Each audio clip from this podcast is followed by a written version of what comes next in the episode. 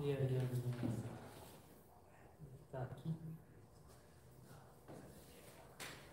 Acho que o som tá bom. Vamos começar então. Em nome do Pai, do Filho e do Espírito Santo. Ave Maria, cheia de graça, o Senhor é convosco. Bendita sois vós entre as mulheres, bendito é o fruto do vosso ventre, Jesus. Santa Maria, Mãe de Deus, rogai por nós, pecadores, agora e na hora de nossa morte. Amém. Menino Jesus de Praga, Abençoai-nos, Senhora das Dores, rogai por nós, São José. rogai por nós. Ave Maria, cheia de graça, o Senhor é convosco. Bendita sois vós entre as mulheres, bendito é o fruto do vosso ventre, Jesus. Santa Maria, Mãe de Deus, rogai por nós, pecadores, agora e na hora de nossa morte. Amém. Senhor dos cristãos. Rogai por nós. Em nome do Pai, do Filho e do Espírito Santo.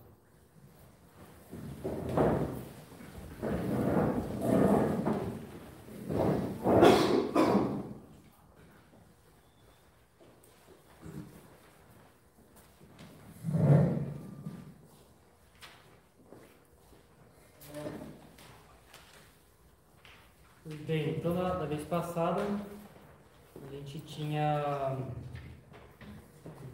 Vou virar aqui. Na vez passada a gente tinha visto os irmãos de José, todos vindo. eh, todos vindo buscar trigo. E José vai fazer todo um plano para colocar os irmãos em situação que os obrigasse a reconhecer o mal que eles tinham feito no passado, não por, por amargura, não por vingança, mas por caridade, para conduzi-los justamente de um modo de vida que era mentiroso e homicida para um modo de vida que é de falar a verdade e de terem vida. né? Então, chega no final da, do, primeiro, do primeiro acampamento ali de noite, eles veem que eles, o dinheiro que eles tinham usado para pagar as sacas de, de trigo, que estava tudo, tudo ali dentro do, do alimento dos, dos animais. Né? E eles ficam espantados, né? não tem muito o que fazer, eles continuam voltando para casa. E agora é a nossa situação. Então, voltando para a casa de Jacó, na terra de Canaã, contaram-lhe tudo o que lhe sucedera. A gente vai ver agora como é que eles vão contar para o pai. Isso aqui é bem importante. hein? Em Que agora, a- ao longo dessa, dessa conferência de hoje, de agora, a gente vai ver umas uns diálogos, umas coisas que parecem um pouco assim pode parecer sobre um certo aspecto, uma outra coisa um pouco um pouco monótona, não vai acontecer nada assim muito emocionante, né? Mas é para ler o que está por debaixo dessas coisas. Né? A gente vai ver que essas todas essas descrições aqui são absolutamente fundamentais em toda toda toda a história aqui to- toda a lição que a história de José ensina para nós. né? O Senhor, então, contaram tudo o que lhe sucedera. O homem, que é senhor da terra, disseram eles, nos falou duramente e nos tomou por espiões da terra. Nós lhe dissemos, somos sinceros, não somos espiões. Nós éramos dois irmãos, filhos de um mesmo pai. Um de nós não existe mais, e o mais novo está agora com o nosso pai na terra de Canaã.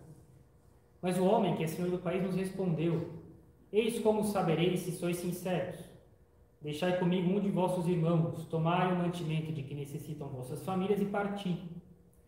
Mas trazei-me vosso irmão mais jovem, e saberei que não sois espiões, mas que sois sinceros.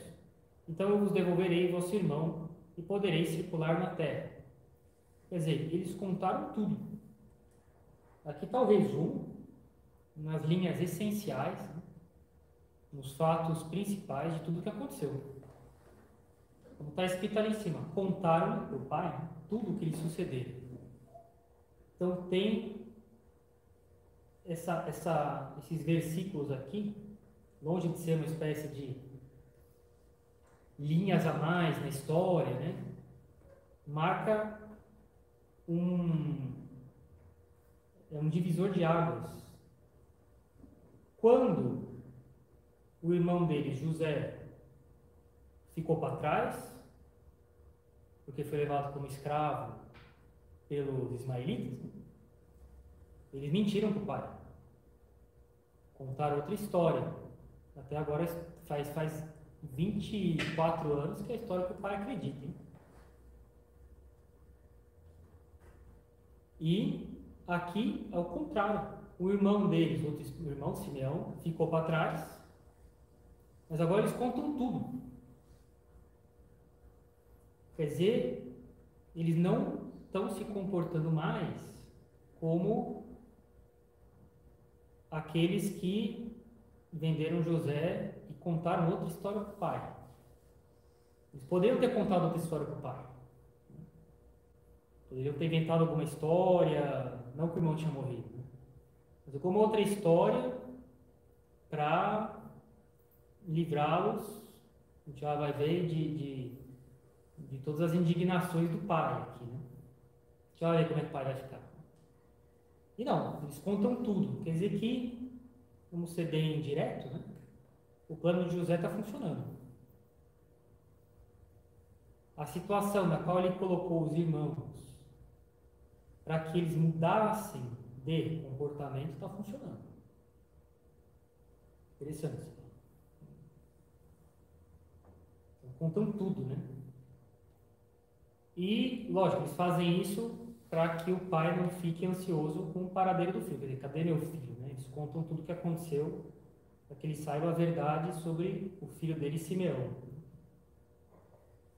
É, esses casos assim, imprevistos, né?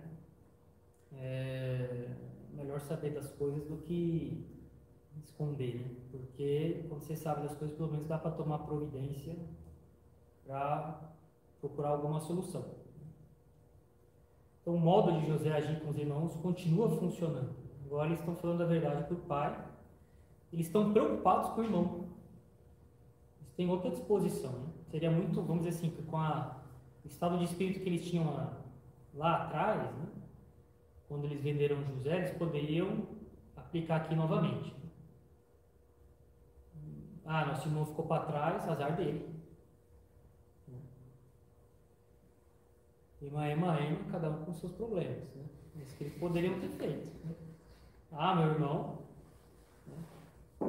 ficou para trás, paciência, sobrou para ele, não é culpa minha. Né? Eles estão preocupados com o irmão. Coisa bem diferente do que eles fizeram no passado. Vocês vão ver que eles vão ficar ainda mais preocupados. E, honestamente, se a gente refletir um pouco, é fácil deduzir que José previa que era isso que devia acontecer se as coisas andassem bem. O fato de deixar o irmão deles lá, Simeão, né, preso lá na, no Egito, colocava eles numa segunda ocasião deles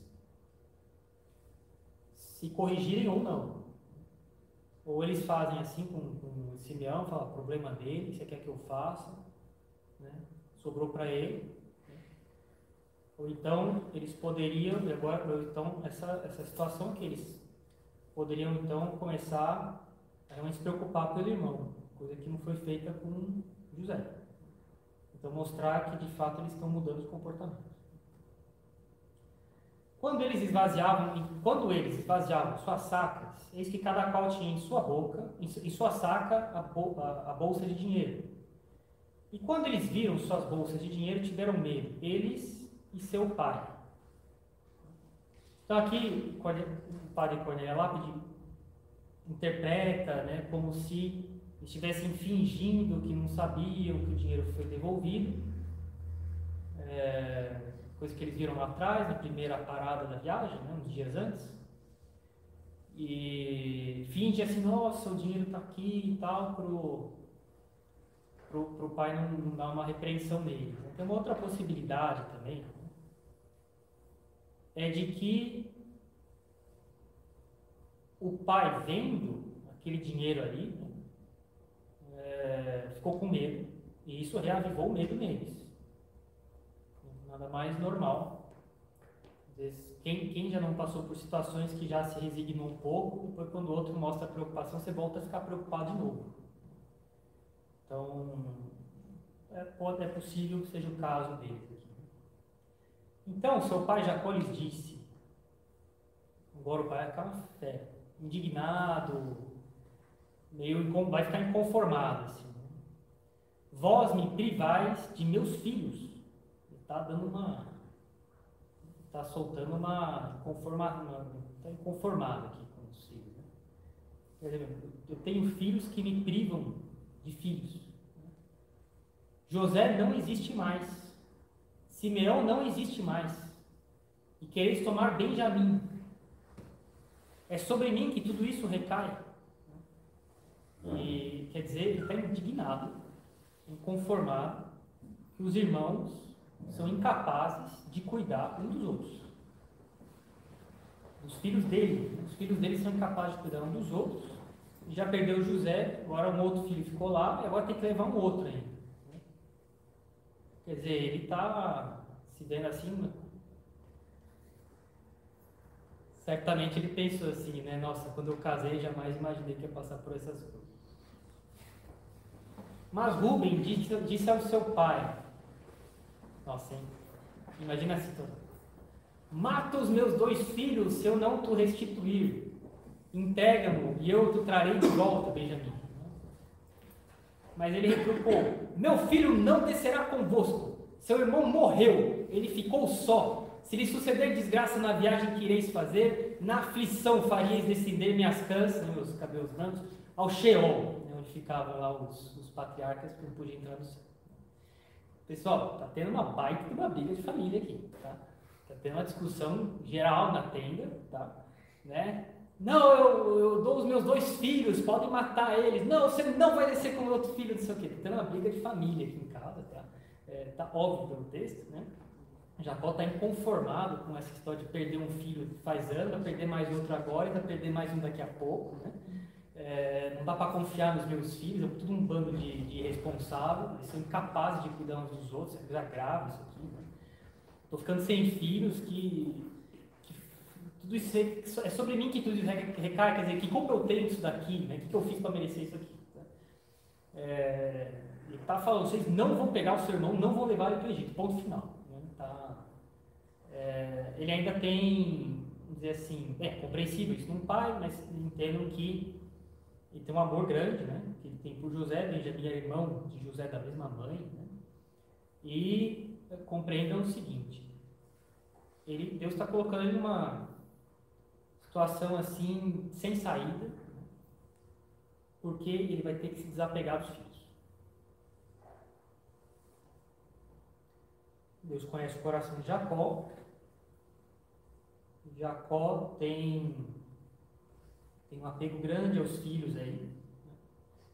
E ele vai, Deus está colocando ele numa situação aí sem saída, em que ele vai ter que aprender a amar os filhos sem apego.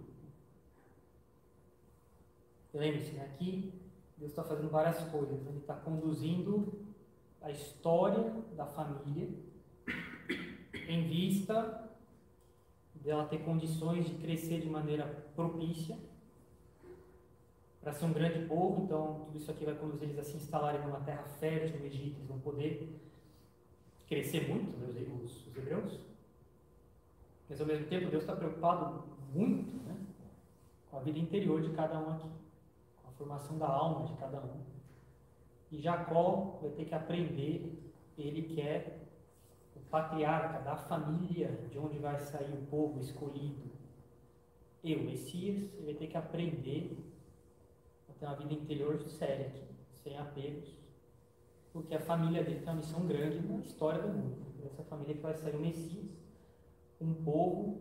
Se Deus não forma o espírito dessa família aqui de maneira correta, então vai ser um povo cheio de defeitos, de problemas sérios na vida interior, na, na relação deles com Deus.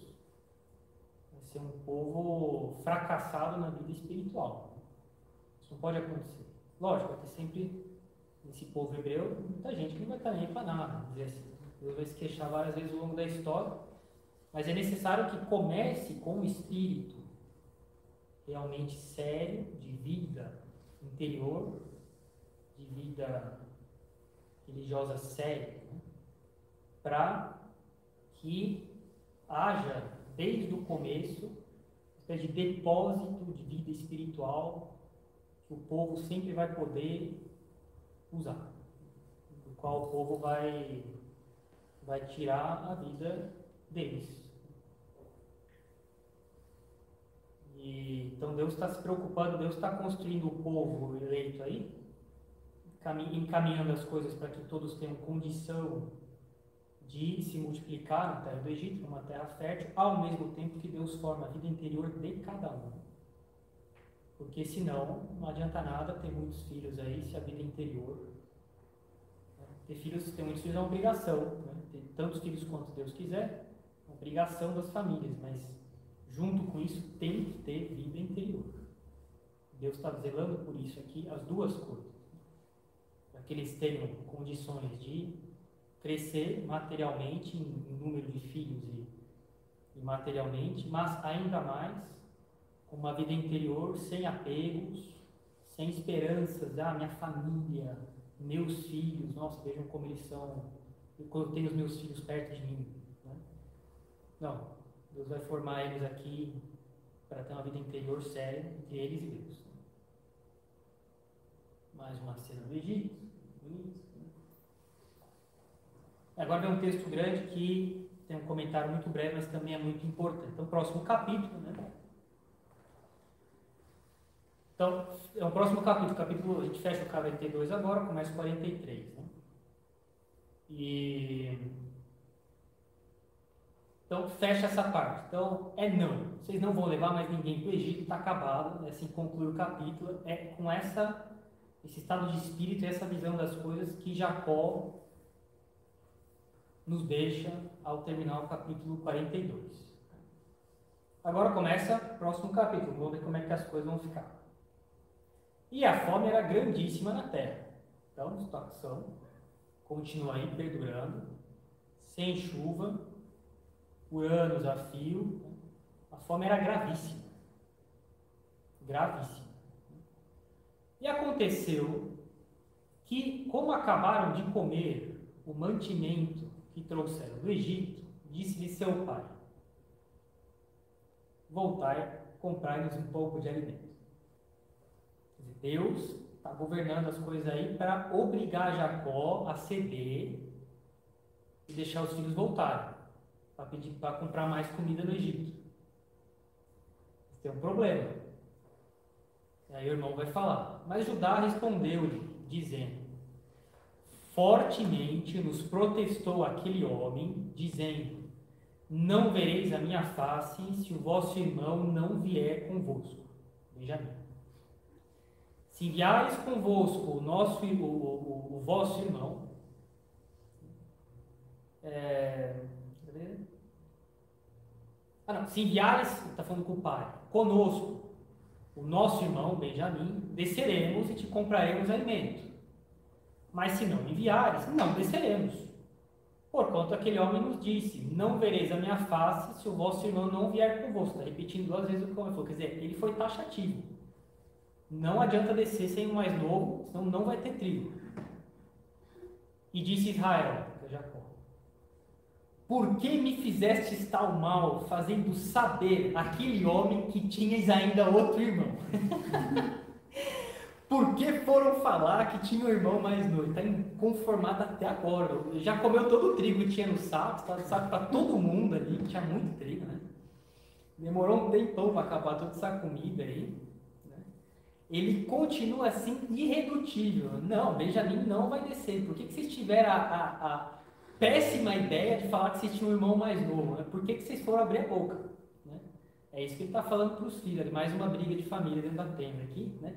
O pai continua inconformado. Né? E eles disseram: aquele homem particularmente nos perguntou por nós e pela nossa parentela, dizendo: Vive ainda vosso pai?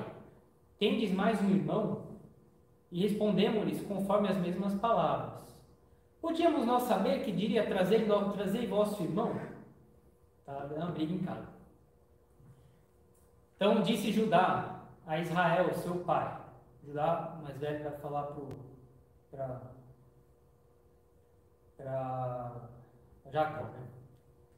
Envia o jovem comigo e levantar-nos-emos, iremos, para que vivamos e não morramos, nem nós, nem tu, nem os nossos filhos. Eu serei fiador por ele. Da minha mão o requererás. Se eu não o trouxer e não o puser perante a tua face, serei réu de crime para contigo para sempre. O mesmo irmão que tinha falado que era para matar José, hein? E agora ele está falando, eu vou cuidar do meu irmão. Mudou completamente a disposição.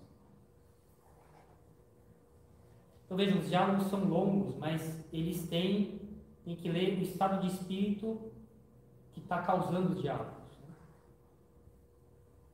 E se não nos tivéssemos detido, certamente já estaríamos segunda vez de volta. Ainda pegou e deu uma, uma, uma cutucada no pai. Falou assim, olha, é, a gente já estaria de volta com o irmão, com o Benjamin, inclusive, se o senhor tiver, e com comida, inclusive, se o senhor tivesse deixado a gente voltar. A gente só não está com comida aqui e com, sa- e com Simeão, porque o senhor está freando a gente. E ainda deu uma cutucada no pai, né? falou, ah, a culpa, a culpa é um pouco do senhor também. Se não nos tivesse detido, certamente já estaríamos segunda vez de volta. Então disse-lhes Israel, seu pai pois que assim é fazer isso. O pai agora mudou também, um pouco. Diante dessa argumentação aí, pode ter sido um pouco dura aí dos- de Judá, né? Mas ele vê que não tem muita saída e que não tem jeito, vai ter que levar Benjamim e ele vai ter que fazer esse sacrifício de ver, de passar um tempo longe do filho que ele gosta mais. pois que assim é fazer isso. E aí ele vai se precaver um pouco aqui, né? Ele vai pedir para os filhos coloca- eh, levarem uma série de presentes para José, porque eles não sabem que é. Eles acham que é um simples egípcio, né? Vão falar assim, ele vai falar para os filhos: tomai do mais precioso desta terra em vossos vasos Levai ao homem um presente, um pouco de bálsamo e um pouco de mel, especiarias e mirra, terebinto e amêndoas. E tomai em vossas mãos dinheiro em dobro. O dinheiro que voltou na boca dos vossos sacos, tornai a levar em vossas mãos. Bem pode ser que fosse erro. Tomai também o vosso irmão, e levantai-vos e voltai para aquele homem. É uma coisa curiosa aqui. Lógico que, né? José, ele simplesmente tá está colocando os irmãos e o pai numa situação que queira Deus os ajudará. Quem de fato está aqui, né, moldando o coração dos irmãos, o coração do pai, é a graça. A graça é que está tá mudando o coração deles, né? E demora, né? Aqui mudar o coração de Jacó demorou comer todo esse trigo aqui, né? A graça, a graça, a graça vem com calma, né? Essa história de achar que ah, eu vou conversar com a pessoa, na primeira conversa a pessoa já vai ter mudado. Isso não- é bastante ilusório isso daí. A pessoa tem que ir refletindo. né? Às vezes tem que passar por uns apuros aí. Que faz a pessoa refletir. Para dar valor para as coisas tal como elas são. E, então o pai aqui mudou. O pai realmente se Lógico que ele faz com o coração na mão isso aqui. Mas não deixa de ser um, um sacrifício grande. Ele falou, não, tá bom, eu concordo. É com muita dor que eu concordo, mas eu concordo que vocês podem levar o Benjamin para lá. E os irmãos, e o, e o irmão aqui mais velho, que antes deu a ideia de matar José, agora tá pondo na conta dele. Eu serei fiador por Benjamim. Se eu não o trouxer e não o puser perante a tua face, serei, serei réu de crime para contigo para sempre. Né? É outra, outro modo de lidar com o irmão. tá né? E, de fato, aqui a graça está agindo. né? E aí Jacó fala que o Shaddai, Deus, os faça encontrar misericórdia junto desse homem, e que ele vos, ele vos deixe trazer vosso outro irmão e Benjamim. Quanto a mim, que eu, pe- que eu perca meus filhos se os devo perder. Aqui, mudança total. né? Quer dizer, se Deus quiser que eu perca meus filhos, então seja feita a vontade de Deus. Quer dizer, é lógico que é com dor que ele fala isso, mas a dor que o desapego, dizer assim, exige né, passar por essa dor, mas é outra disposição. Quer dizer, Deus está formando o coração de Jacó. Ele desapegou dos filhos. Só que ainda vai fermentar, lógico, na alma dele. Mas aqui é um ponto-chave da, da formação interior da vida espiritual de Jacó. Ele se desapega aqui dos filhos. Ele tinha apego. Quanto a mim, que eu perca meus filhos se os devo perder. Bem, tem algumas lições que a gente pode tirar daqui. Algumas lições que a gente pode tirar daqui. E. Primeiro, então, os pais né, não devem colocar suas esperanças e alegrias nos filhos, sem que isso tenha relação com Deus. Propriamente apego à criatura. Imagina, Jacó, né, você vê que ele, Jacó ele pensava que ele ia poder estar no fim da vida dele, na companhia de todos os filhos, né? sobretudo daqueles que ele mais amava, né? no final da vida. Agora ele fica sem nenhum.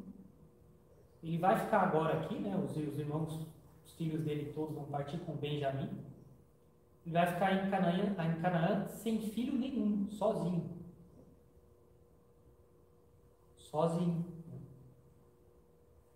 Bem, com as noras, tudo ok, os netos lá mas sem os filhos. É um sacrifício grande aí. Para quem tinha essa disposição, vocês não vão levar ninguém, né? Agora é outra, outro estado de espírito. né?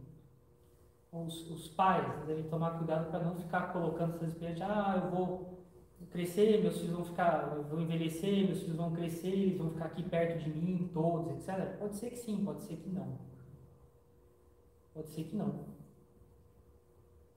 Além disso, muitas vezes, à medida que os filhos crescem, crescem também os vícios dos filhos e as preocupações dos pais. Se os filhos de fato começam a tomar uma conduta ruim, né, que aqui a providência decidiu conduzir os filhos por outro caminho, mas pode ser que a providência permita aí que os filhos comecem a ter uma vida bem, bem criticável, né? Vai passando o tempo só vai piorando. Hoje em dia, né, quantos pais a gente não vê assim, filho tá nem aí pra nada, casa, mas casa assim, né, escolher a moça, escolher o rapaz, um jeito ca- bastante complicado, passa um tempinho, mas tem as brigas, casamento levado tudo na flauta, e os pais vendo os filhos casando desse jeito, encrencando tudo desse jeito, mas aí os filhos lá separam, briga, né? Aí já arranja outra pessoa, junta com outra pessoa. Então os pais não. Isso aí ainda é nada, né? Comparado com outras coisas que a gente vê hoje em dia. Mas às vezes os pais têm bastante ideais, assim, como é que os filhos vão ser e tal. As coisas acabam desencaminhando bastante. né? E vai passando o tempo só vai piorando. Os pais têm que ter consciência disso aí que. é, pode ser que os filhos não deem para eles o que eles esperavam. né? Depois, que as coisas não se apoiam nos bens do mundo, mas dependem todas de Deus. né? Que no final das contas é a providência que vai conduzindo as coisas e a gente as ganha as coisas, perde as coisas, de acordo com o governo da providência. Vê, Deus não tem nenhum escrúpulo de privar Jacó dos filhos dele, porque é o instrumento mais adequado para a pessoa de Jacó formar a vida interior dele, se desapegando dos filhos.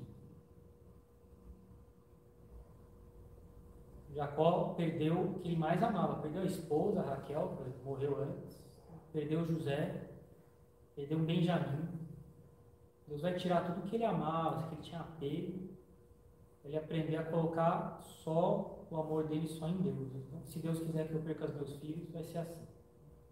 Outra disposição. Depois, essa frase aqui é bastante bonita. Né? Quanto a mim, que eu perca meus filhos, se os devo perder, quer dizer, ele não se deixou quebrar pelas adversidades. Ele poderia muito bem ter falado assim: Nossa, minha vida tá horrível, nunca imaginei que eu tivesse que passar por isso. É, lá atrás ele falou isso, né? praticamente isso, mas agora não. Né? Quer dizer, ele continua mantendo o estado de espírito, apesar de bastante doloroso, firme.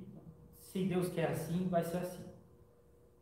Ele não falou assim, olha, realmente estou decepcionado, a providência me prometeu não sei o quê, eu não estou vendo nada disso que Deus prometeu, é, olha, dá vontade de largar tudo, eu realmente não vejo Deus cuidar de mim, todas essas bobagens aí que a gente ouve. É, não, está errado isso aí. A gente não pode ter esse estado de espírito e Jacó aqui não tem esse estado de espírito. Né? Ele não se deixa quebrar pelas adversidades. Né? Lembrar sempre que Deus sempre permite o mal para tirar dele um bem maior. E vê os esforços que a gente faz e nos recompensa. Né? Lembra que o, a senhora falou, né? Em Fátima lá com os pastores, Deus está contente com os nossos sacrifícios.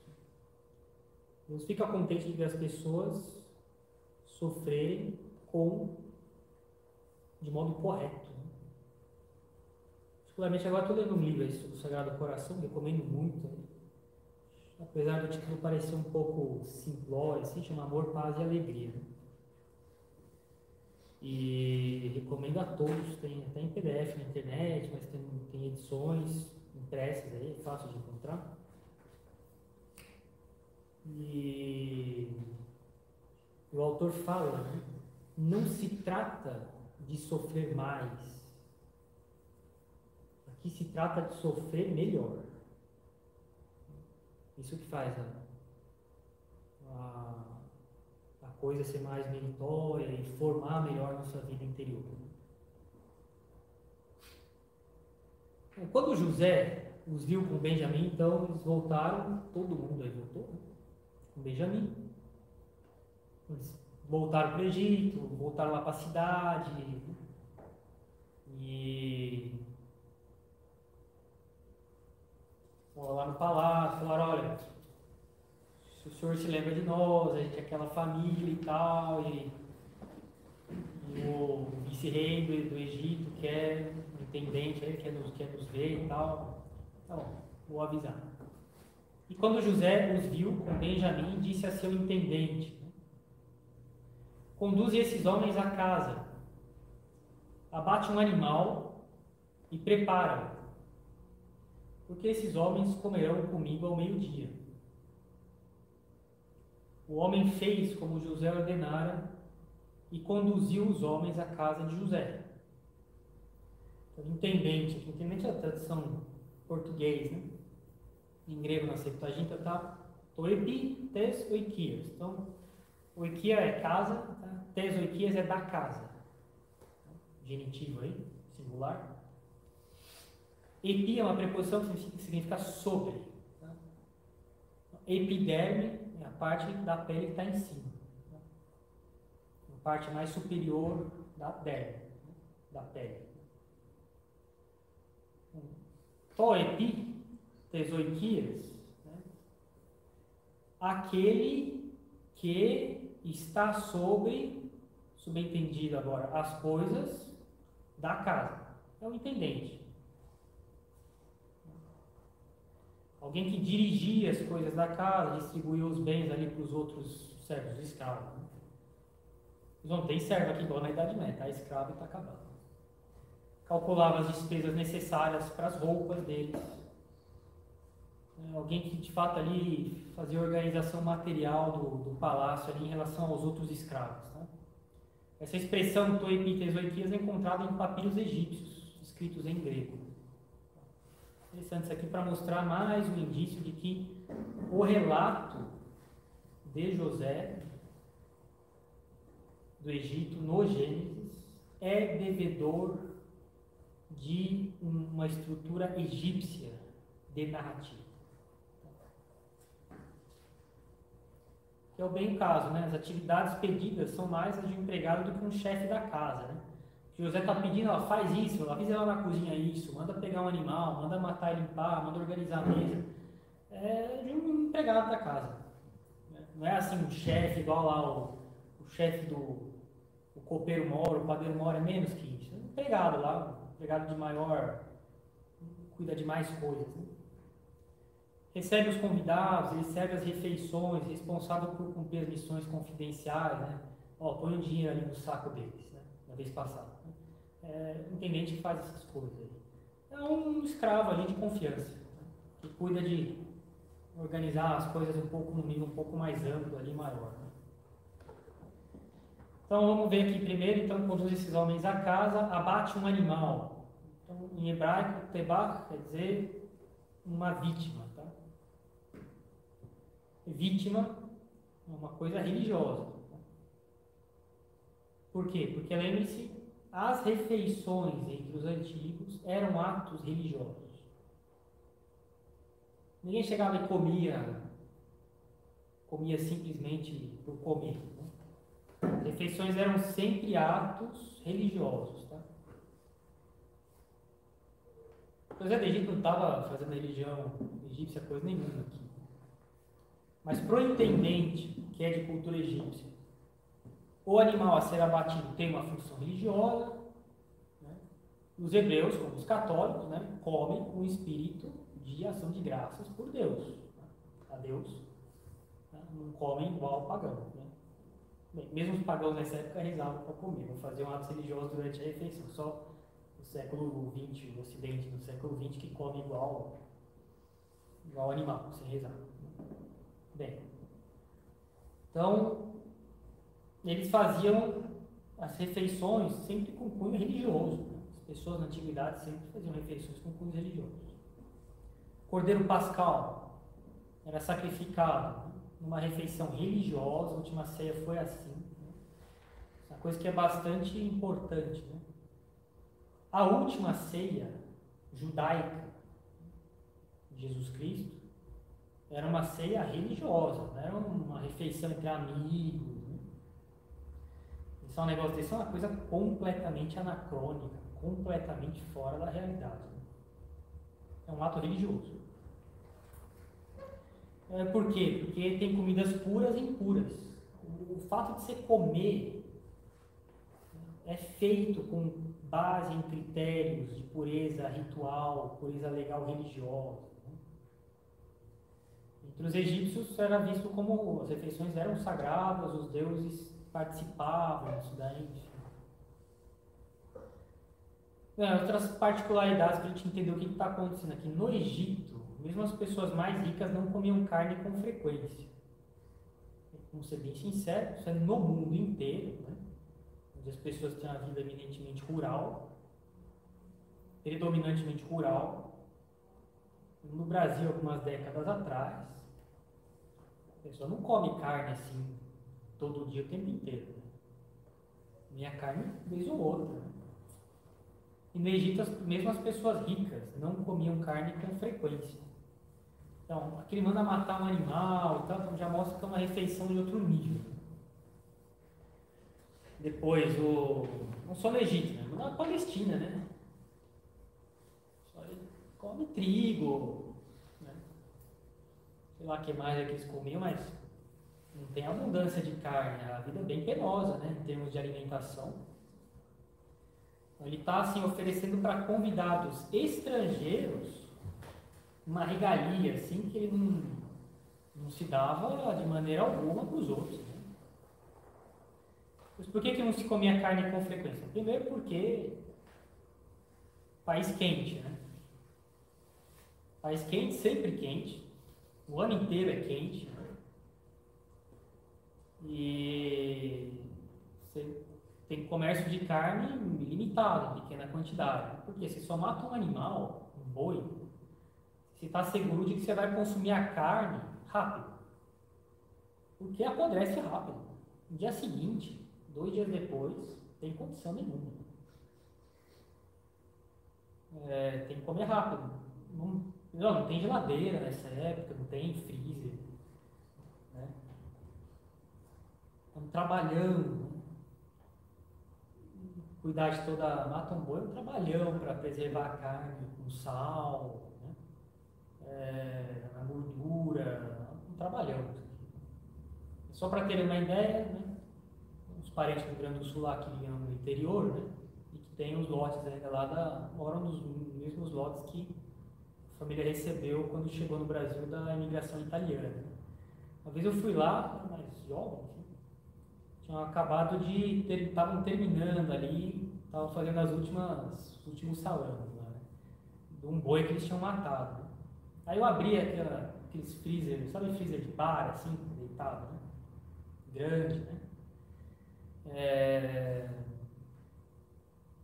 Estava lotado de toda a carne cortada, né, conforme o corte de açougue, né, do boi que tinha sido morto. Eu, É me fa... eu falei, nossa, tem bastante, nossa, tá até meio quente ainda, tá dentro do freezer. Aí a parente minha falou assim, né, não, não, demora uns três dias para congelar. Fica, fica ficando gelado, né, mas para congelar mesmo tudo demora três dias. Né? É, é, muita carne. Né? Então, quer dizer que num lugar quente estraga rápido. Não dá para conservar com muita facilidade. Nessa época não tinha as facilidades que hoje em dia. Né? Você só mata um boi se você está seguro que você vai consumir ele em três ou quatro dias. Só tem que ter muita gente. Né? Quem tinha muitos escravos, quem trabalhava no templo, então tinha muitos sacerdotes ali, né? quando tinha uma festa com muitos convidados, quando tinha peregrinação com muitos peregrinos. né? No Egito tinha peregrinação, lógico, né? pagã, mas tinha. Né? Então, mandar matar um animal assim, recebê-los à mesa, no palácio, né? eles vão comer carne. É uma estima enorme. Por quê? Porque é a família dele. É isso. Mais que isso. Né? Agora, ele tem o irmão mais novo, irmão da mesma mãe que ele. Irmão mais novo, filho da mesma, da mesma mãe que ele. Então agora ele vai receber todo mundo, sobretudo por causa de Benjamin, assim, de maneira bem, bem cuidadosa. Né? Os homens se amedrontaram, porque eram conduzidos à casa de José. E disseram: é por causa do dinheiro que voltou em nossas sacas de trigo, na primeira vez que nos conduzem. Vão nos agarrar, cair sobre nós e nos tomar como escravos com nossos jumentos. E é que eles ainda têm, assim, medo de Deus puni-lo, né? O que eles fizeram lá atrás. E também lembrando assim, a última vez que eles foram recebidos foi de, falando com José ali, que eles não sabem que é o irmão, né? José foi bastante severo, bem, bem linha curta com os irmãos. Né? Eles estão com medo danado aí de coisa acabar pior. E eles estavam interpretando errar, assim, mal. Né? Na pior possibilidade, o fato de José falar assim, não, entra, que eu quero conversar com eles. Né? Bateu um fio na espinha enorme. Né? Hoje aconteceu uma vez que uma vez eu falei com uma pessoa assim, falei, vem cá que eu preciso falar com você. Eu? Eu? É, você? Eu? É, você, vem cá, preciso conversar com você. Aí a pessoa foi me seguindo, né? Enquanto eu tava andando, a pessoa me acompanhando assim, ela falou. Mas eu fiz alguma coisa? Aí eu virei e falei, você fez alguma coisa? Não, não. Aí eu falei, então por que você está preocupado? eu quero falar com você. A pessoa que está tá apavorado, né? A gente fizemos bobagem aqui, a gente vai, né, vai ser, vai virar, virar, escravo junto com os nossos jumentos, até o nosso jumento vai ser escravo. Né? Eles, lógico, tinham sido ligados à acusação de espionagem, porque trouxeram o irmão mais novo, era prova para José de que eles estavam falando a verdade, de que eles eram só uma família, não eram espiões. Né? Mas agora tinha o problema da prata encontrada nos, nas, nos sacos. Né? Eles se aproximaram do intendente de José, porque é, conversa por intérprete, né? o intendente conversa fala em egípcio com José e traduz para o hebreu e traduz o hebreu para José. José entende tudo, mas faz de conta que não entende. Faz de conta, ele nem fala nada. Né? E falaram na entrada da casa: Perdão, meu senhor, disseram eles. Nós descemos uma primeira vez para comprar víveres e quando chegamos ao acampamento para a noite e abrimos nossas sacas de trigo, eis que o dinheiro de cada um de nós se achava na boca de sua saca. Nosso dinheiro intacto e o levamos conosco. Nós trouxemos outra quantia para comprar víveres. Nós não sabemos quem colocou o nosso dinheiro nas sacas de trigo. Então, falaram já na entrada da casa, quer dizer, eles nem, nem, nem esperaram entrar para serem acomodados, eles já saíram contando. Olha, olha, eu preciso falar que o dinheiro estava na boca do saco, eu não sei quem fez, mas eu preciso dizer que não fui eu, não foi a gente, né? Eles estão preocupados de não serem, de já, já não, não deixar atrasar nenhuma explicação para não serem acusados de mais nada, né? Não esperaram nem entrar, não, senta no sofá aqui, vamos conversar, eles nem esperaram nada, na porta da casa já começaram a falar o que tinha acontecido. né? Estão muito preocupados já, estão querendo explicar tudo na frente, da, na porta da casa. né? Então, a melhor prova de que são honestos é de que trouxeram o dinheiro passado e mais dinheiro para comprar mais trigo. Mas ele respondeu, José, ficar em paz e não tenhais medo.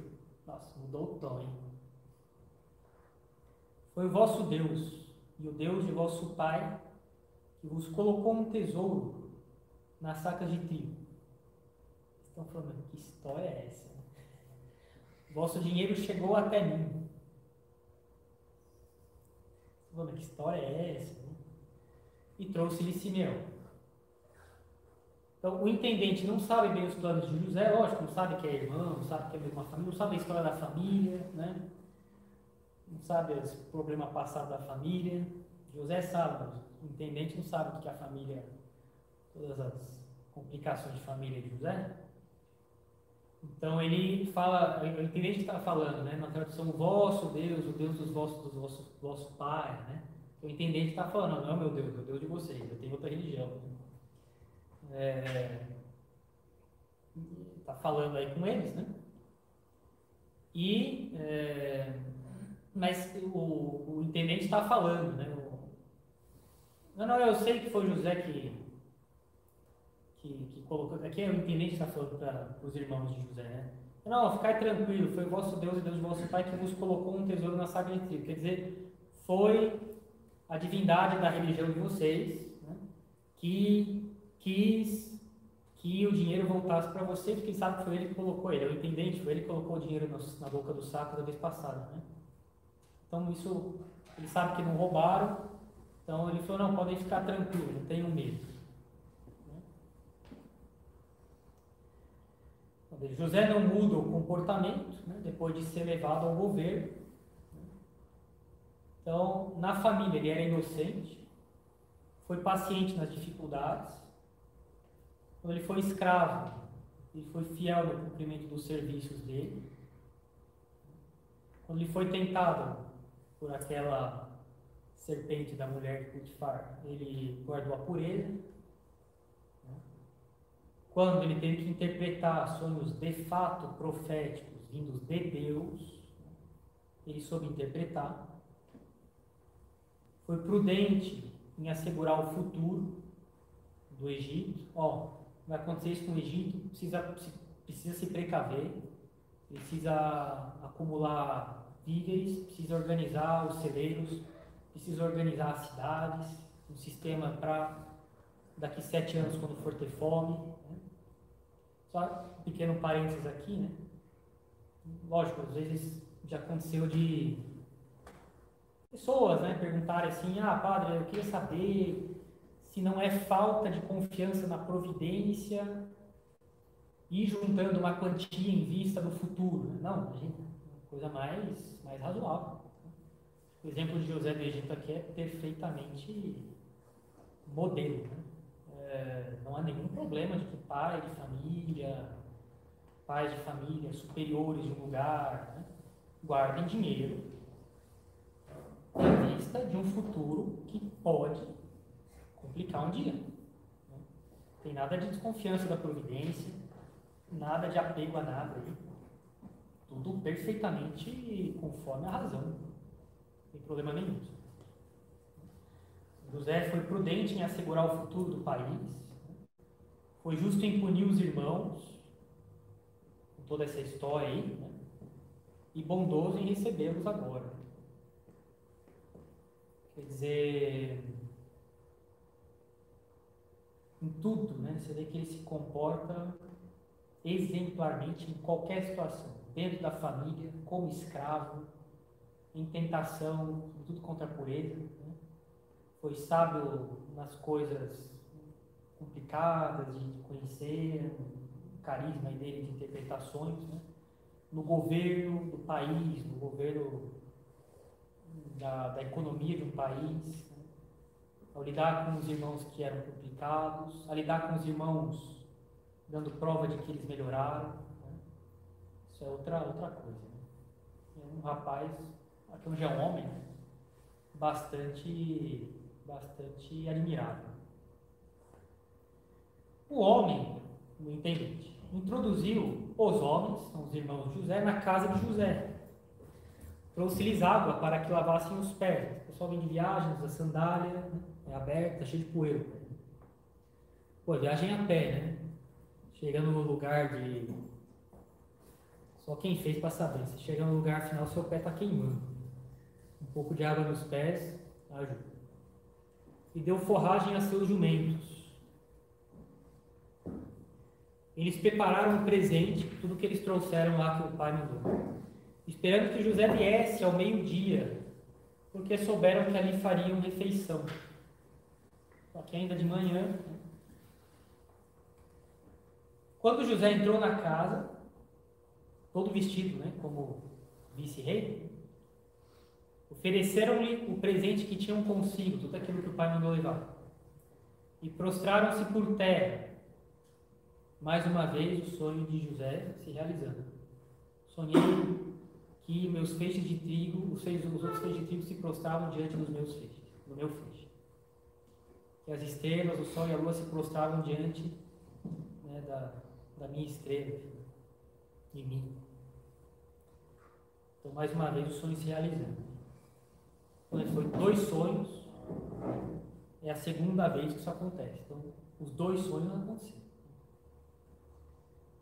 Vinte e poucos anos depois. né? As casas dos egípcios, que eram ricos, né, eram grandes, podiam ter vários andares. Então, uma ideia como é que era uma casa aí, de alguém rico. A casa de Tebas tem suas, vamos dizer assim, seus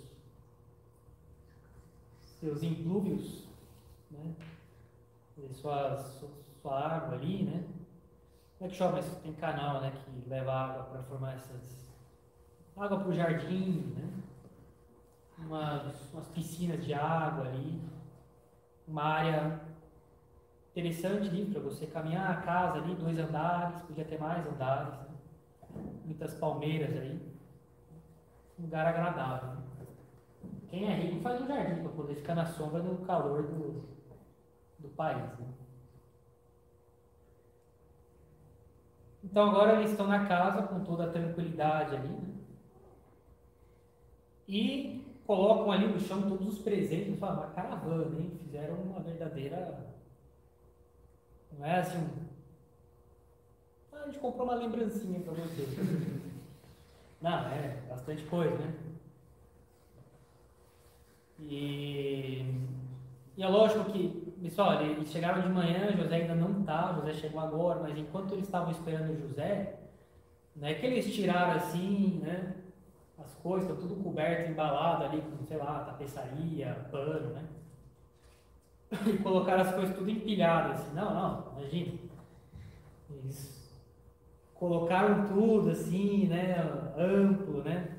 pegar um espaço amplo, mostrar que assim, ó, a gente trouxe bastante, ó, tudo que a gente pôs, eles colocam tudo assim, numa disposição que chamasse a atenção, igual vitrine de loja, tá? Mas ele o saudou amigavelmente e perguntou: Como está vosso velho pai de quem me falastes? Ele ainda vive? Eles devem ter pensado assim. é, Bem, os presentes, né? e nem olhou para os presentes. Eles trouxeram um monte de presente, organizaram uma vitrine de lojas, assim, espalhando pelo chão, né? aquela montanha de coisa e tal. Ele nem olhou. Como está o vosso velho pai? Interessante, né? Eles devem estar pensando assim, por que, que ele está preocupado com meu pai, né, cara? Ele ainda vive? E responderam, teu servo, nosso pai, está bem. Ele ainda vive, e se ajoelharam e se prostraram. Erguendo os olhos, José viu seu irmão Benjamim, o filho de sua mãe, e perguntou, é este o vosso irmão mais novo de que me falastes? E dirigindo-se a ele, Benjamim, que Deus te conceda a graça, meu filho. Ele, quando foi embora, foi embora, cara, foi expulso de casa, foi vendido. né? O irmão tinha no máximo dois anos de idade. né? Mas passaram 24 anos. né? Quer dizer, o 20 anos, enfim, mais ou menos, o filho já, o irmão já está um homem, né? E, e ele sabe que é o filho da mãe dele, é o irmão mesmo de- do ventre da mãe dele, né? Então ele está muito muito emocionado ali pelo irmão mesmo, irmão de, de mãe dele. né? Você vê que o tom mudou, né? José nem prestou atenção então nos, nos presentes, nem na prata né, devolvida lá, na primeira compra. É interessado saber como é que está o pai, como é que está o irmão. Mas sem falar, né? tá- Tratando na terceira pessoa. né? E você vê, ele pergunta, esse é o vosso irmão mais novo de que me falasse, ele nem espera a resposta, ele já sai né, a- implorando aí da parte de Deus as bênçãos sobre ele. Né? O irmão agora tem 24 anos. E José aprese- apressou-se em sair, isso aqui é fantástico, né? porque suas entranhas se comoveram por seu irmão, e as lágrimas lhe vinham aos olhos. Entrou em seu quarto e ali chorou. Isso é um negócio fantástico. Né? Então, primeira coisa, né? vamos ser bem sincero. Né? Homem não chora. né? Uma bobagem isso aí. Uma bobagem. Óbvio que chora. O ser humano. São Tomás da Santa Teológica fala que o choro alivia a tristeza. Que a própria da tristeza é fazer a pessoa ficar muito. Tristeza é um afeto que tem. Uma paixão que tem um movimento muito centrípeto. Né? A pessoa se fecha muito ali. Se ela não põe para fora de algum jeito, pode dar problema, mesmo assim, de desequilíbrio, né? esse negócio duro, é muito intenso, né? E chorar é um jeito de aliviar os afetos. São Tomás coloca o choro como uma, um dos remédios que aliviam a tristeza. Isso é uma coisa evidente. Então, tem essa história aí de homem não chora. Homem é ser humano, né? Quer dizer, que homem não fica chorando por bagatela, né? sei lá, é uma mocinha, né? Ai, quebrei minha unha. ah. Tem cabimento, né? Só um pouco, né? Mas chorar por uma causa dessas aqui, mano, imagina, a coisa mais, mais normal do mundo, né? Vejam, né? Alguém que tem uma vida espiritual séria, escreveu tudo que José fez aqui, né?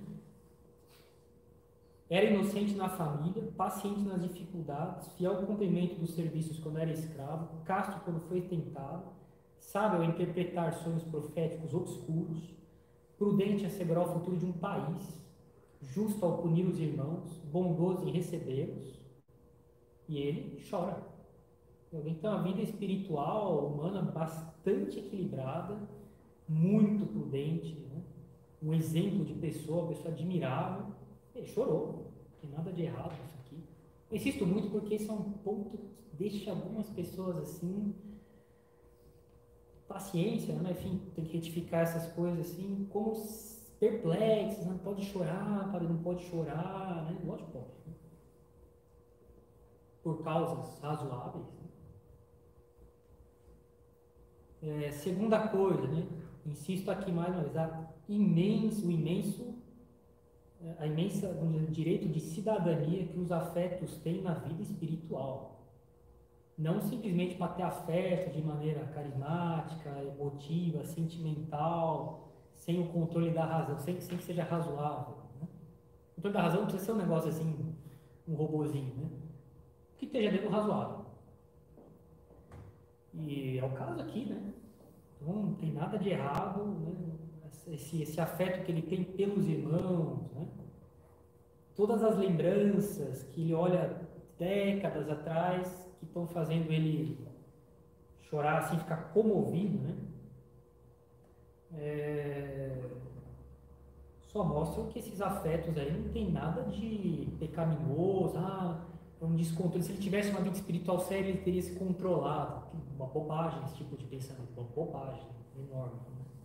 Não, normal chorar. Já tem domingo que vem, Jesus Cristo chorou diante da catástrofe que ele via em Jerusalém.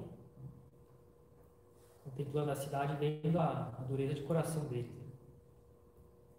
É, depois, suas entranhas se comoveram. É muito bonita essa expressão, muito gentil em português. Né? Literalmente é é a expressão que se usa para descrever uma espada entrando na barriga. Então, foi um negócio bem forte. Foi assim, ah, eu estou emocionado que eu estou vendo meus irmãos mais uma vez. Negativo, né? foi um negócio assim bastante, bastante, vou dizer assim, né? de, de realmente ele sentir na, nas, nas entranhas dele, nas tripas dele. Ele chorou. Entrou no quarto, né? ele não conseguia controlar o choro. Mas a pessoa consegue se controlar, né? faz um esforço. O negócio foi tão forte que ele não conseguiu controlar o choro. Entrou no seu quarto e chorou ali. Pediu licença, né? antes que chorasse, foi para o quarto e chorou, chorou para valer tendo lavado o rosto, voltou e contendo-se, quer dizer, ele estava agora sim, ele se acalmou um pouco, o primeiro movimento foi né, bem, bem, bem notável, incontrolável até. Né? Só de lembrar também, mas, ah, ele não conseguiu controlar o choro, né? Tem nada a ver com vida espiritual mais ou menos perfeita. Né? Coisa absolutamente humana, normal. Né? depois passa o primeiro baque, ele se controla um pouco, né? voltou, controlando, se ordenou, servir a refeição.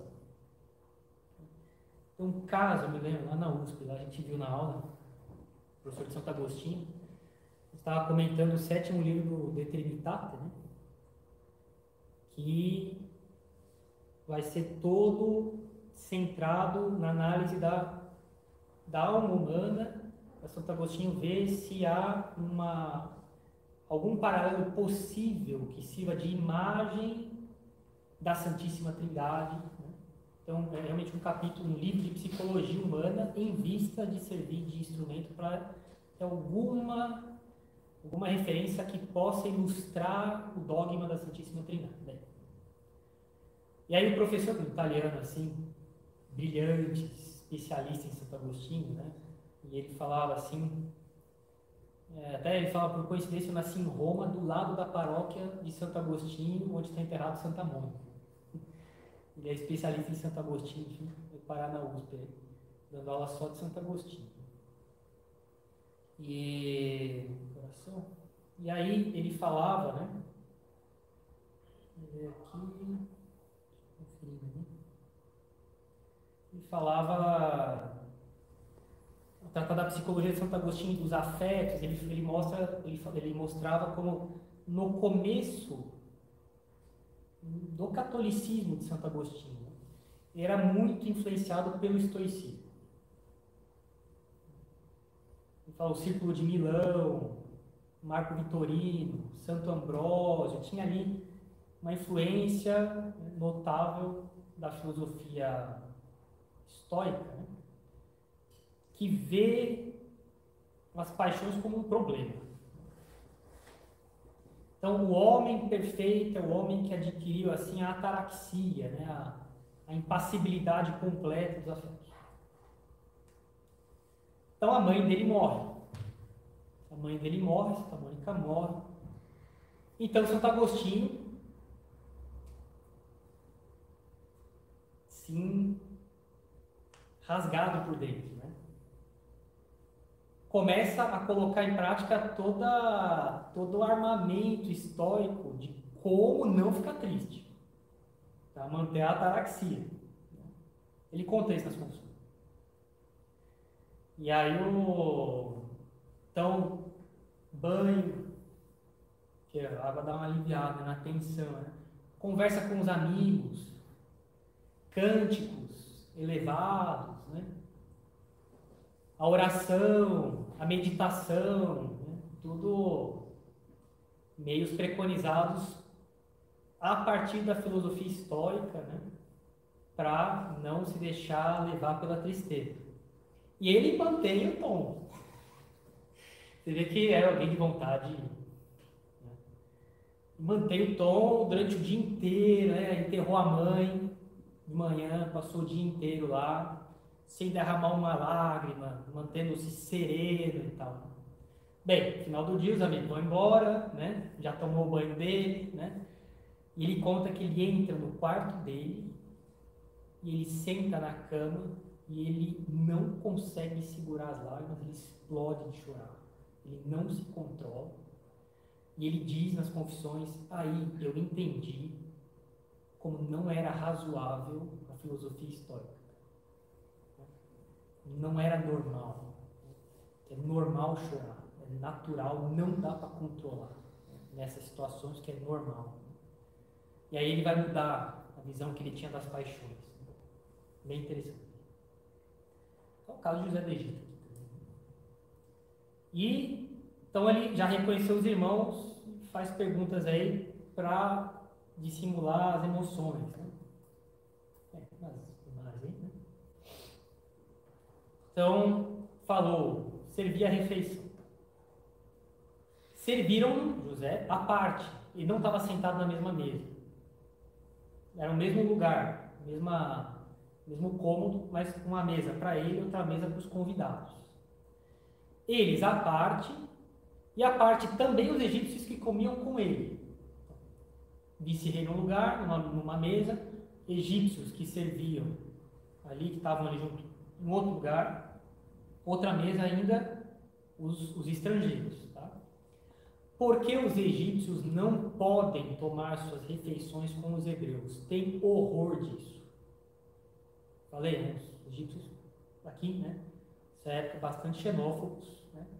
Mas não é só isso que vai ver. Xenofobia cultural, assim, de briga de povo, né?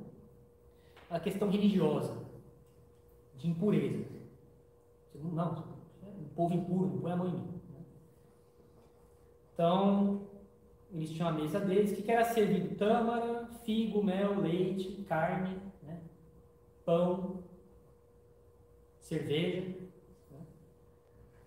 E aqui, então, a refeição servida em três mesas diferentes. né? Então, Os egípcios viam os estrangeiros como impuros, por quê? Porque comiam animais que para a religião egípcia eram sagrados. Boi.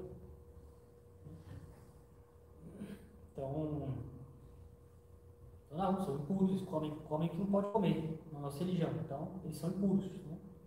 Também espírito de casta. Ah, eu sou superior a. Né?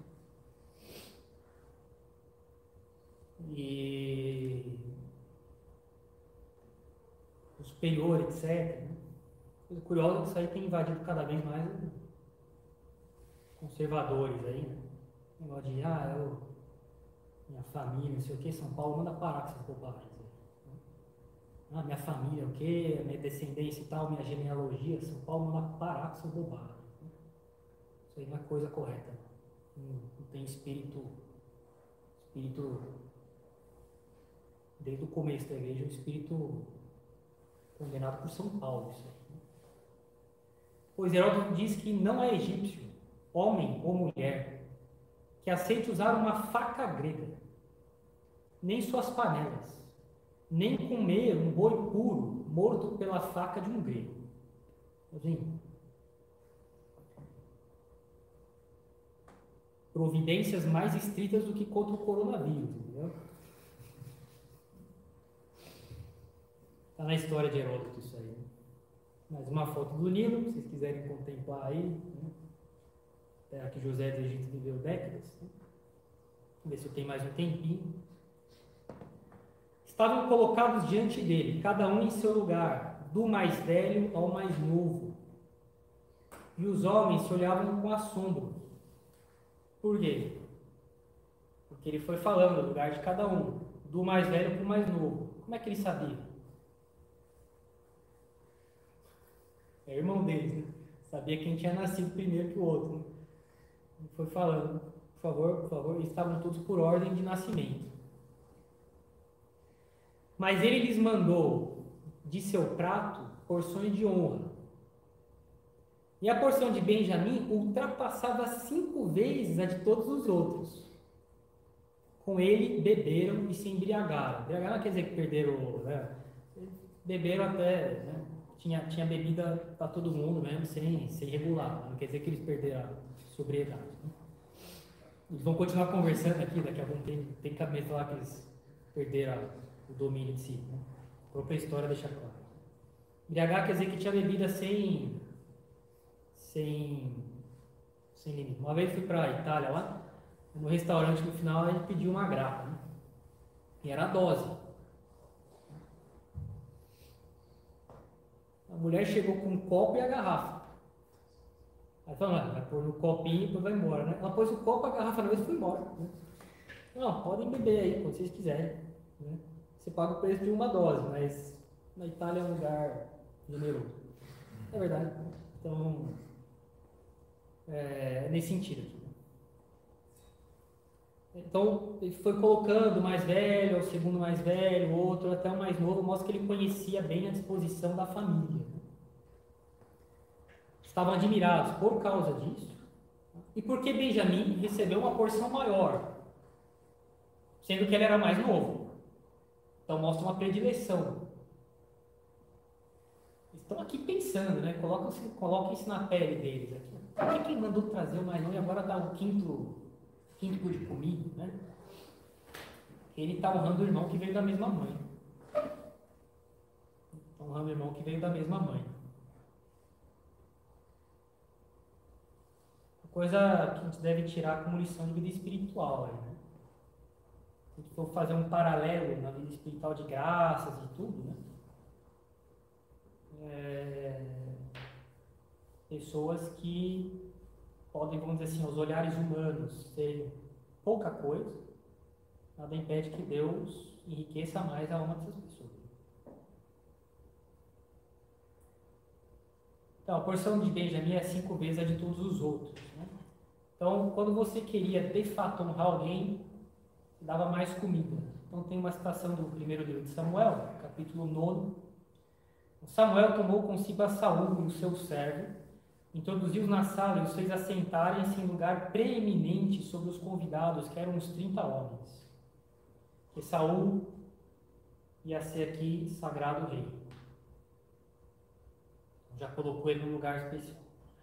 Depois Samuel disse ao cozinheiro: Serve aquela porção que te recomendei que separasses. Então o cozinheiro trouxe a perna e o rabo do animal e o pôs diante de Saul, dizendo: Aqui está diante de, de ti o que se separou come. Naquele dia Saul comeu com Samuel e separou mais comida. Separou uma porção especial para Saul. Em Esparta também o rei recebeu o dobro que os outros. Em Creta o arconte recebeu o quádruplo. É um modo, um costume bastante espalhado nos povos ali de honrar alguém, dando mais comida. José mostrava então predileção por Benjamim, né? era o irmão da mesma barriga que ele, da mesma mãe, mas também para testar os irmãos. Quero ver se eles vão ter inveja. Isso é um nosso clássico, né? Ah, padre, o senhor deu isso para essa pessoa, não deu para mim. Por que, que o senhor não dá para mim também, né? Então, dá uma lida nessa história aqui, reflete um pouco nesse seu comentário, vai te ajudar a ser um pouco mais serena, sereno nessas coisas, né? Para se assegurar das disposições dos irmãos, para ver se eles mudaram, se eles continuavam invejosos. Eles tiveram inveja de José, a túnica dele, os elogios que o pai fazia, a predileção que o pai tinha. Agora ele está mostrando publicamente predileção pelo irmão mais novo e agora quero ver se os meus irmãos continuam invejosos. Né? E não tiveram inveja. Ficavam espantados qual era a razão dele ter uma porção de predileção que usou que eles, em relação a eles, mas eles não ficaram invejosos. Né? Agora, é, eles mudaram. Você vê que a graça está agindo neles, né? Deus está formando eles interiormente. E lógico, né, com uma razão justa, é permitido colocar alguém à prova, para ver a honestidade. Quer saber se alguém é honesto e tem um motivo justo para fazer isso? Né? Você precisa, de fato, se assegurar da honestidade da pessoa, você pode deixar o dinheiro em cima da mesa tá? e ver, testar se a pessoa é honesta ou não. É o que ele está fazendo aqui. Ele precisa ver se os irmãos pararam de ter inveja. Foi a inveja deles que causou tudo isso. Não é pouca coisa. Ah, é só mais um defeito. Foi a inveja que fez eles terem a ideia de matar o irmão, vender como escravo depois, e que levou José a passar tudo isso daqui. Tudo, tudo que vocês viram José passar, começou com a inveja dos irmãos. Jesus Cristo também, hein? Tudo que Jesus passou na paixão dele, os evangelhos são claros, né? Porque os fariseus tinham inveja. As pessoas iam atrás de Jesus Cristo, não dos fariseus. Eles tinham inveja. Jesus Cristo passou tudo que ele passou, também muito motivado pela inveja dos fariseus. Então, se embriagar, quer dizer, até ficarem alegres, tá? mas não de, não de pecado. Também servia de uma aprovação para ver como é que eles se comportavam diante de uma autoridade. Né? Eles. Ah, estamos aqui, nós... sabe aquela pessoa que fala, nossa, vamos aproveitar, né? A pessoa perde a noção de onde é que ela está. Não, beber tudo que tem aqui, não comer tudo, né? Não, não, não. Ver se a pessoa sabe se comportar na, de maneira racional na situação conveniente. Né? Isso eu já vi, gente que vai na casa dos outros, e aí parece que perde o senso da conveniência, entendeu? Não pode ser assim. A gente se comporta sempre como a gente é começa a rir alto, quer aparecer.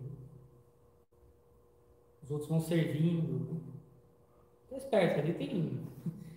Quantas vezes já não vi, né? História, assim, de as pessoas que ofereciam pro padre, assim, bebida para ver se o padre ia recusar. Se não recusasse, apoia no copo, mas hum, queria ver mesmo se o padre, como é que o padre se controlava, né? Ou não. Então tem que tomar cuidado com isso. Ver se o padre sabe falar, não, obrigado, agradeço, já estou satisfeito. Também em sentido espiritual, isso aqui, são os padres da igreja que falam, Benjamin simboliza São Paulo. Entre os doze apóstolos, foi aquele que possuiu maior sabedoria, eficácia no apostolado, zelo pela glória de Deus. Ele também era da tribo de Benjamim. Uma espécie de prefiguração aí de São Paulo. Né? era descendente de Benjamim, e Deus enriqueceu mais ele, né? o último dos apóstolos, o último que aparece, nem conheceu Jesus Cristo em vida, mas fez dele o apóstolo da Espanha até a Síria. Né?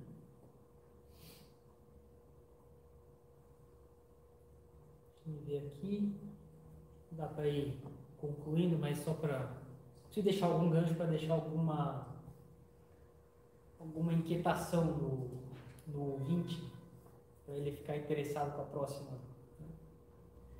Então, aqui encerra o capítulo 43, né? com essa mudança de comportamento bastante manifesta dos irmãos. Falam toda a verdade para o pai, zelam pelo irmão agora, é, são honestos, né? não ficam mentindo, eles estão bem diferentes, bem diferentes. né? Depois José disse ao seu intendente, enche de mantimento as sacas desses homens, quanto puderem levar, e põe o dinheiro de cada um na boca de sua saca, igual da vez passada. Mas tem mais uma coisa aqui.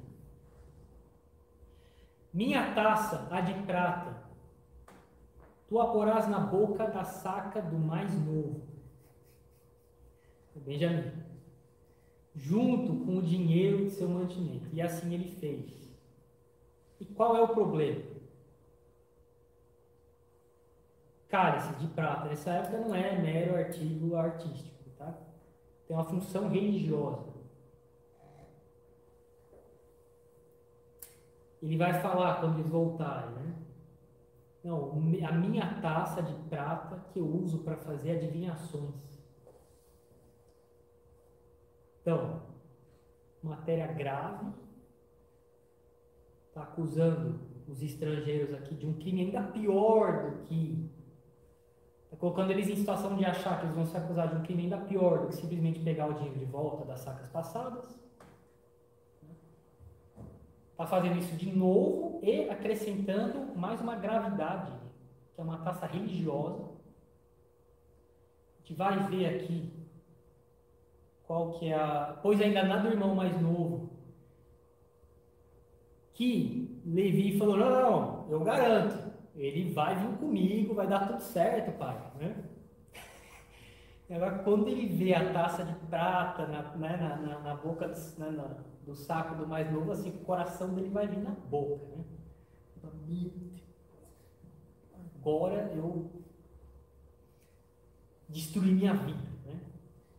Destruí minha vida. né, Realmente, ele, ele vai os irmãos aqui tiveram uma uma, uma, uma melhora bastante louvável, né? Mas ele vai levar os irmãos até a última, vai apertar eles até a última gota, ali, né? deixando eles em situação ainda mais complicada. O mais novo, né? Que os outros falam, não, vai dar tudo certo, pai. Ele falou, eu vou dar problema pro mais novo. Na verdade, com o mais velho que se comprometeu com o mais novo. Né?